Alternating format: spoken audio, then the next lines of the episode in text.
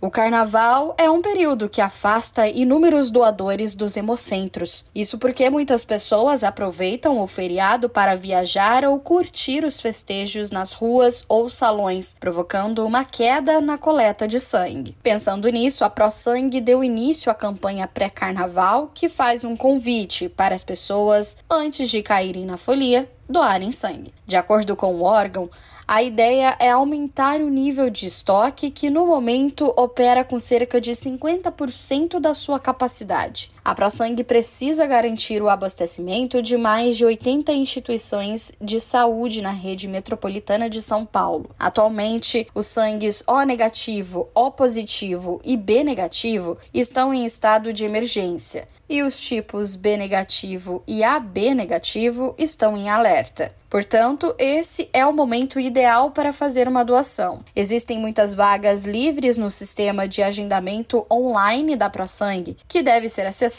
pelo site da organização. Agência Rádio Web de São Paulo, Larissa Diamantino.